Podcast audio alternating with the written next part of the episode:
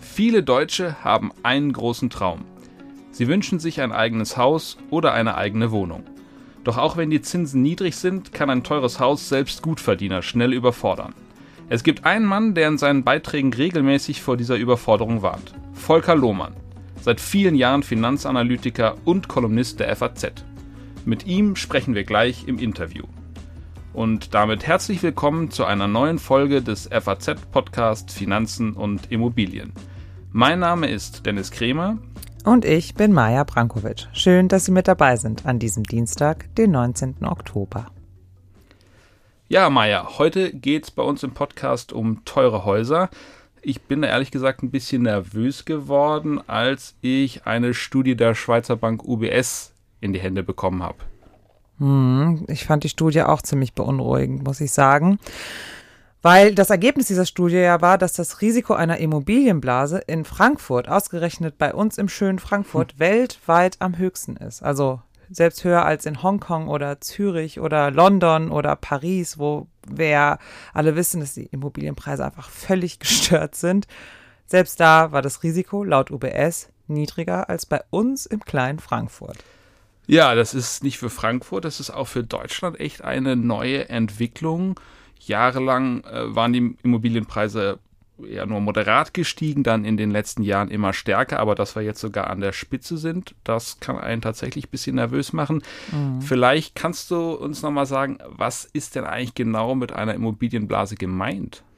Ja, das definiert jede Bank ein wenig anders. Also ein Kriterium ist zum Beispiel das Verhältnis der Kaufpreise für Immobilien zu Einkommen und Mieten in einer Stadt. Also wenn die Kaufpreise sich Koppeln sehr viel schneller steigen als jetzt die Einkommen oder die Mieten, dann ist das ein Warnsignal.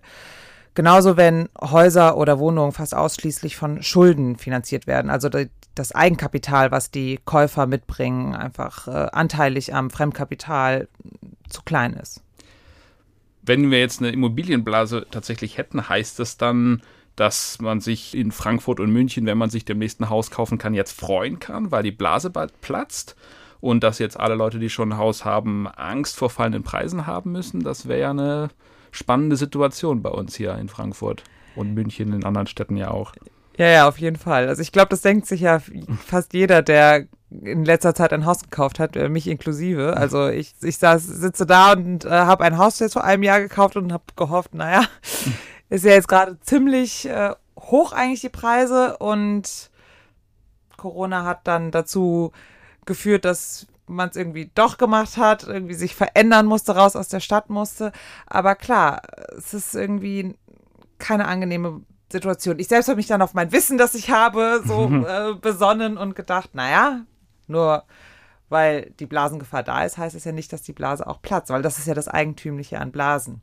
Man weiß ja nicht im Vorhinein, ob sie platzen oder nicht. Also es hat auch niemand die Subprime-Krise oder wenige nur die Subprime-Krise in, in den äh, Vereinigten Staaten vor gut zehn Jahren gesehen. Und ähm, so ist es am Ende einfach immer möglich, dass es viel Lärm um nichts am Ende ist. Ja, hoffen wir, dass es äh, vielleicht so kommt. Aber dass die deutschen Städte in solchen Rankings ziemlich weit oben stehen, zeigt ja schon, wer sich den Traum vom Haus erfüllen möchte, der muss ganz schön aufpassen, dass dabei nichts schief geht. Was es alles dabei zu beachten gibt, das besprechen wir dann gleich mit Herrn Lohmann im Interview.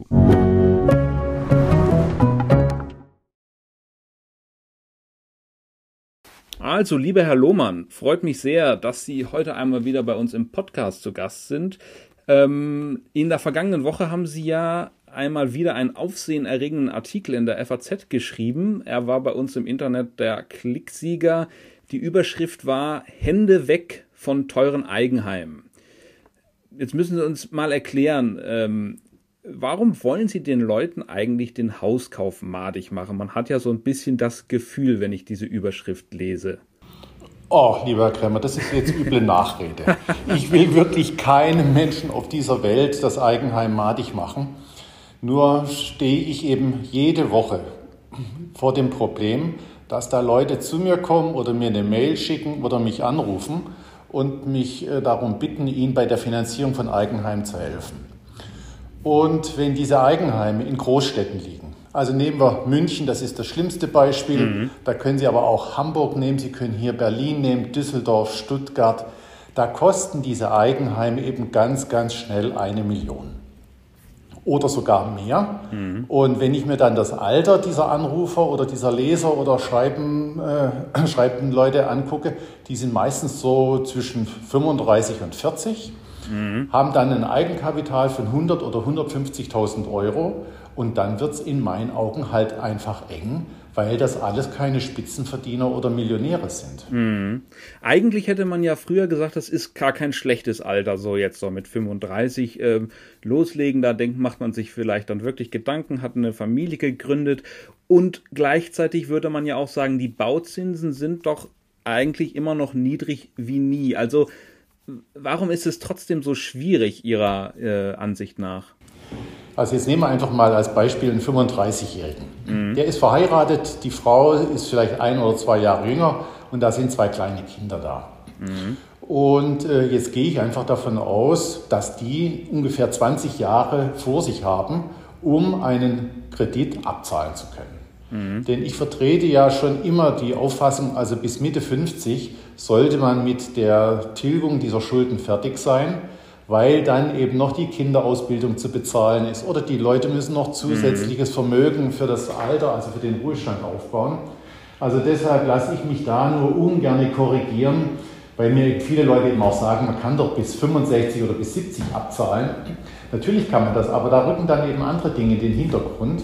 Also bleiben wir jetzt erstmal dabei, 20 Jahre soll diese Finanzierungslaufzeit betragen. Mhm. So, und dann braucht man sich doch nur erkundigen, wie hoch ist nun der Verdienst, wie viel kann von dem Verdienst für Zins und Tilgung ausgegeben werden. Und mit diesem Betrag lassen Sie das jetzt mal zwei oder zweieinhalbtausend Euro sein. Da können die Zinsen niedrig sein, wie Sie wollen, oder auch hoch sein, wie Sie wollen. Da kann man ja ganz schnell den möglichen Kreditbetrag ausrechnen. Mhm. Und wenn ich das halt nun mache und gucke mir dann das Eigenkapital an und blicke dann eben auf den Hauspreis, ist da in aller Regel bei großstädtischen Eigenheimen ein Riesenloch da. Mhm. Aber selbst wenn man ein gut verdienendes Ehepaar wäre, kann man denen nicht irgendwie Hoffnung machen? Also wie viel denken Sie, müsste man denn bei dieser Kalkulation, die Sie äh, äh aufgestellt haben, wie viel müsste, müsste man denn im Monat so ungefähr verdienen als, als Ehepaar, um äh, ein, doch eine gute Chance zu haben auf, äh, auf einen Hauskauf in der, in der Großstadt? Jetzt nehmen wir einfach mal ein paar Zahlen her. Also mhm. Also jetzt gehen wir mal, ich habe hier einen Taschenrechner, jetzt gehen wir mal von Sehr 20 gut. Jahren aus. Ja. 20 ja. Jahre mal 12 Monate, das sind noch 240 Monate, die wir Zeit haben, um den Kredit zu tilgen. Mhm. So, jetzt gehen wir mal davon aus, dass der Zins bei 1,5 Prozent im Jahr liegt, und zwar über diese ganzen 20 Jahre. Und angenommen, die brauchen jetzt einen Kredit von 800.000 Euro. Mhm. So, dann müssen die im Monat bezahlen 3.800 Euro. Mhm, das ist eine stattliche Summe. So, runden Sie das einfach jetzt mal auf 4.000 Euro auf. Mhm. Und wenn eine solche Kreditrate, die sollte maximal ein Drittel des Nettoeinkommens betragen. Mhm. So, jetzt brauchen Sie ja nur hochzurechnen. Also 4.000 Euro und das geteilt durch 0,3. Da sind wir bei einem Nettoeinkommen von 13.000 Euro. Und 13.000 Euro, das können Sie jetzt glatt verdoppeln, mal zwei, brauchen Sie also ein Bruttoeinkommen von 25.000 Euro im Monat. Mhm, das ist ein Jahreseinkommen von 300.000 Euro. Das erreichen tatsächlich ähm, nur die Spitzenverdiener. Ne? Verdienen ja. Sie das bei der FAZ? Das ist eine indiskrete Frage, Herr Lohmann. Aber ich glaube, ich werde unsere Zuhörer und Zuhörerinnen nicht überraschen, wenn ich sage, das verdiene ich leider nicht hier. Ja, genau. Aber ich meine, Spaß beiseite. Ich meine, das Ganze erträgt man ja wirklich nur noch mit viel schwarzem Humor. Ja. Also, ja. das ist jetzt eine so dünne Gruppe mhm. von Menschen, die sich das überhaupt leisten können. Mhm. Und ich kann nur eben wirklich nichts daran ändern, dass eben in den Städten, ich meine jetzt diese großen Städte, da mhm. liegen die Eigenheime wirklich, die liegen alle bei einer Million und mhm. mehr. Mhm. So, und wenn da nicht extrem hohe Verdienste da sind, beziehungsweise stinkreiche Eltern oder Großeltern da sind, mhm. die einfach ein solches Ehepaar und die Enkel da unterstützen, dann wird das in meinen Augen halt mit dem Eigenheim wirklich mhm. Vermutlich nichts werden. Jetzt haben Sie vorhin aber mich gerade gefragt, kann man denen nicht doch irgendwie Hoffnung machen? Mhm. Die einzige Hoffnung besteht in meinen Augen jetzt nur darin, dieses Eigenheim als ein Eigenheim auf Zeit zu betrachten. Das bedeutet, man würde das äh, wieder verkaufen beim Eintritt Richtig. in den Ruhestand? Ganz genau. Okay. Also Sie nehmen jetzt halt diese 800.000 Euro, um in dem Beispiel zu bleiben, auf. Sie zahlen jetzt halt die Rate, die Sie zahlen können. Und jetzt gehen wir mal davon aus, also 800.000 Euro, also 1% Zins und sagen wir mal 1% Tilgung, also das ist jetzt das Mindeste, was Sie da zahlen müssen. Mhm. Dann sind das also 2% pro Jahr, das sind 16.000 Euro, das sind im Monat 1.300 Euro. Mhm. So, runden wir es meinetwegen auf 1.500 Euro auf. Mhm. Aber dann ist das im Grunde genommen nichts anderes als eine Immobilie, so ein Eigenheim, das von der Bank gemietet wird. Mhm. Was ist, was ist, würden Sie sagen, hat das einen Vorteil gegenüber dem reinen Mieten? Ja, es ist halt so, äh, Sie haben jetzt da eben, ich sag mal, einen anderen Vermieter.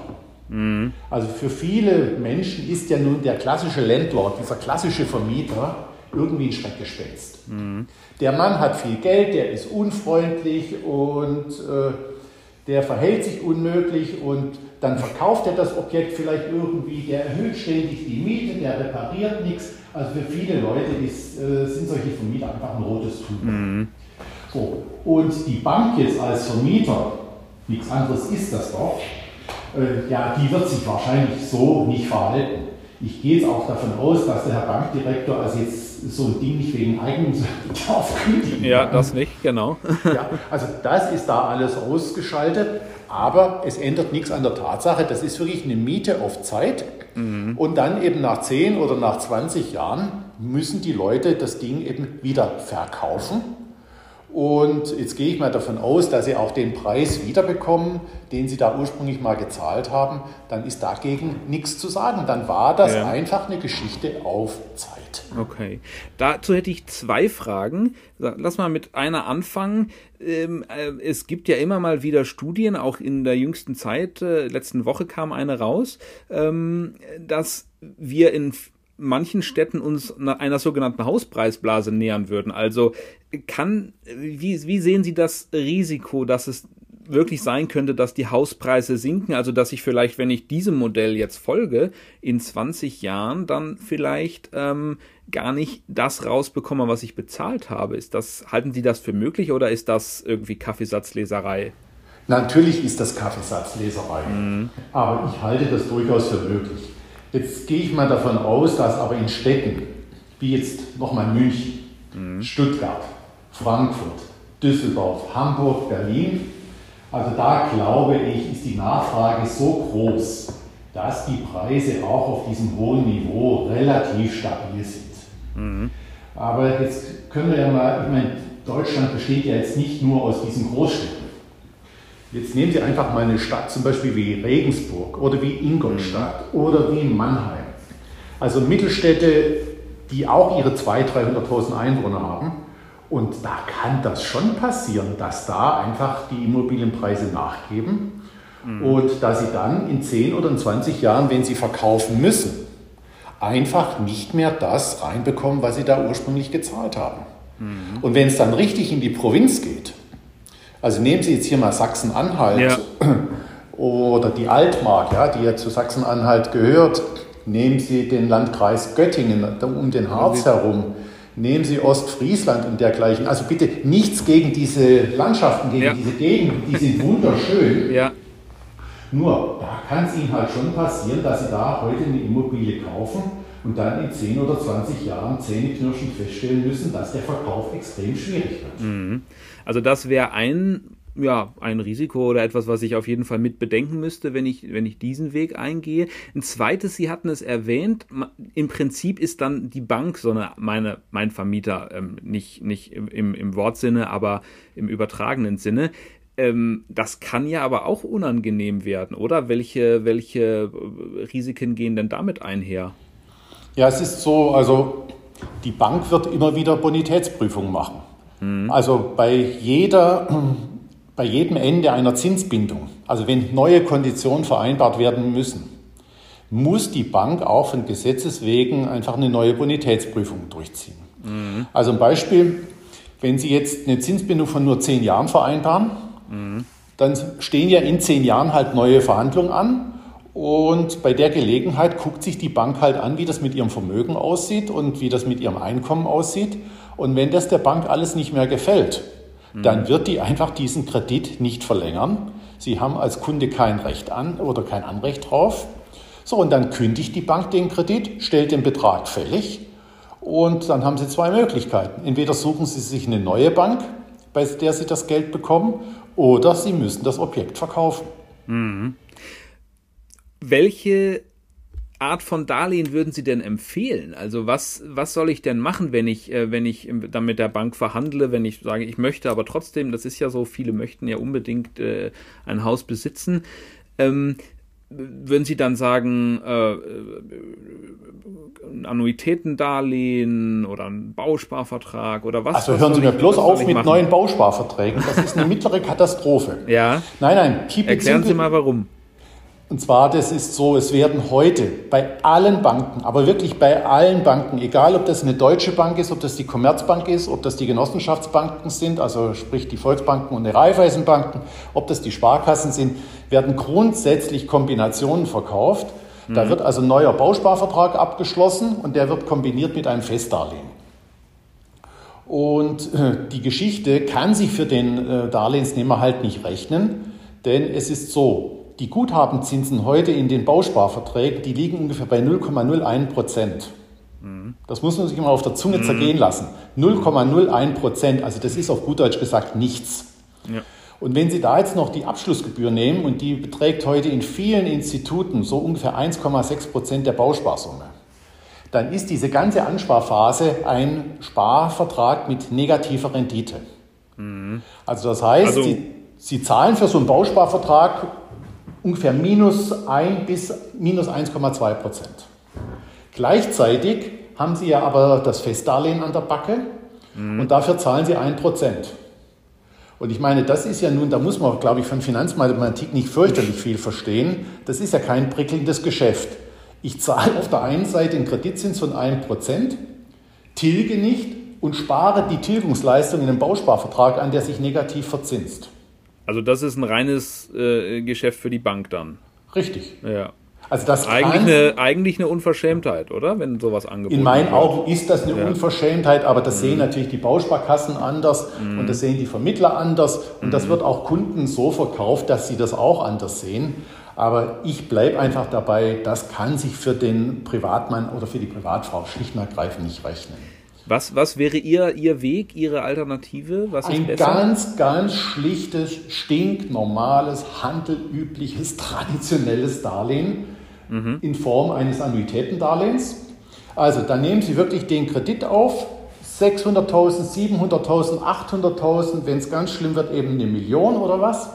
Mhm. Sie vereinbaren einen festen Zins für 5, für 10 oder für 15 Jahre also ich empfehle da mindestens zehn Jahre. Dann vereinbaren Sie eben eine Tilgung. Und wenn es halt eng wird, dann nur eine Tilgung von 1 oder von 2 Prozent. Das führt zu einer bestimmten monatlichen Rate und die zahlen Sie und hoffen eben einfach, dass das alles gut geht. Und die ist sozusagen festgeschrieben. Das ist das Besondere an dem Annuitätendarlehen. Richtig, das ist einfach eine feste Rate für Zins und für Tilgung. Und äh, wenn eben die Zinsbindung diese zehn Jahre, wie eben beschrieben, beträgt, dann haben Sie da zehn Jahre Ruhe. Ja. Also Ruhe vor der Bank. Denn ich meine, ob Sie nun diese zehn Jahre, sage ich mal, privat durchhalten. Ja. Herr Krämer, jede zweite Ehe geht in die Binsen. Da wollte ich tatsächlich noch zu kommen.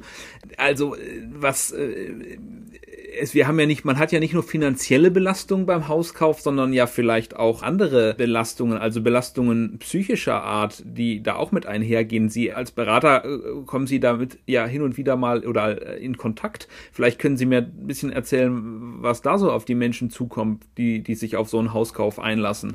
Also hin und wieder ist gut gesagt. Das ist mein Alltag. Mhm. Wissen, die Leute haben ja wirklich einfach den Wunsch nach dem Eigenheim. Und das kann ich auch verstehen und das will ich denen im Grunde genommen ja nicht ausreden. Ich gönne es denen ja von Herzen.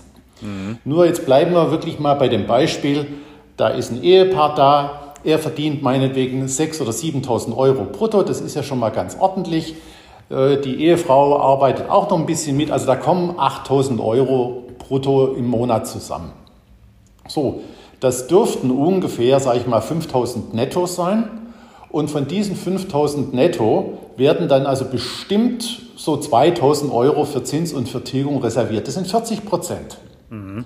Das ist schon ganz ordentlich und das führt natürlich einfach zu Stress. Also da kann man mir erzählen, was man will. Also zu Einschränkungen, weniger Urlaube oder. Also Sie ähm, wissen jetzt eben, ich habe eigentlich 5000 netto und jetzt gehen da 2000 Euro für Zins und für Tilgung, sprich für dieses Eigenheim weg. Dann müssen Sie da noch die Betriebskosten für das Eigenheim draufpacken. Das sind bestimmt im Monat dann nochmal 400, 500 Euro. Also das heißt, das Wohnen. Also vielfach wird ja geklagt, dass, dass die Miete rund die Hälfte des Nettoeinkommens wegfrisst. Mhm. Das ist jetzt hier aber bei dem gekauften Eigenheim und wohlweislich eben auf Pump doch ja nicht anders. Hier gebe ich jetzt einfach 2000 Euro für Zins und Vertilgung aus, 500 für die Betriebskosten. Da bin ich auch bei einer Warmmiete von rund zweieinhalbtausend Euro. Und ich bin verschuldet natürlich. Und Sie sind jetzt halt einfach verschuldet. Und das ist kein besonders prickelndes Gefühl. Mhm. Also wenn mir die Leute da erzählen, das würden sie cool wegstecken, also äh, den traue ich einfach da nicht über den Weg, die machen ja. sich selber was vor. Ja. So. Ha, haben Sie denn irgendeinen Tipp, sagen wir mal, wie man, wie man das seelisch alles gut durchsteht, diese Zeit? Also kommt es darauf an, dass man den richtigen Ehepartner hat, der auch in schwierigen Zeiten durchhält? Oder, oder wie würden, was haben Sie erlebt? Was, was, kann, man, was kann man den also, Menschen sagen? Ich meine, es sind drei Dinge wichtig. Sie müssen gesund sein und gesund bleiben. Sie brauchen Arbeit und dürfen diese Arbeit nicht verlieren. Und Sie müssen natürlich schon den richtigen Ehepartner haben. So, und wenn da eines dieser drei Dinge aus dem Lot gerät, und das mit Abstand größte Risiko ist wirklich eben der in Anführungszeichen falsche Partner.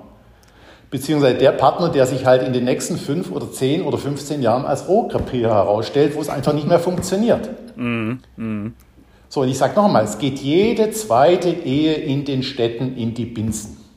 Und das will kein Mensch hören. Also wenn ich die Leute darauf hinweise, gucken die mich immer so ganz verständnislos an und sagen, ja, aber wir sind das nicht. Da sage ich, naja, gut, dann halt ihre Nachbarn, vielleicht sind sie dann doch irgendwann mal dran, aber das wird systematisch ausgeblendet.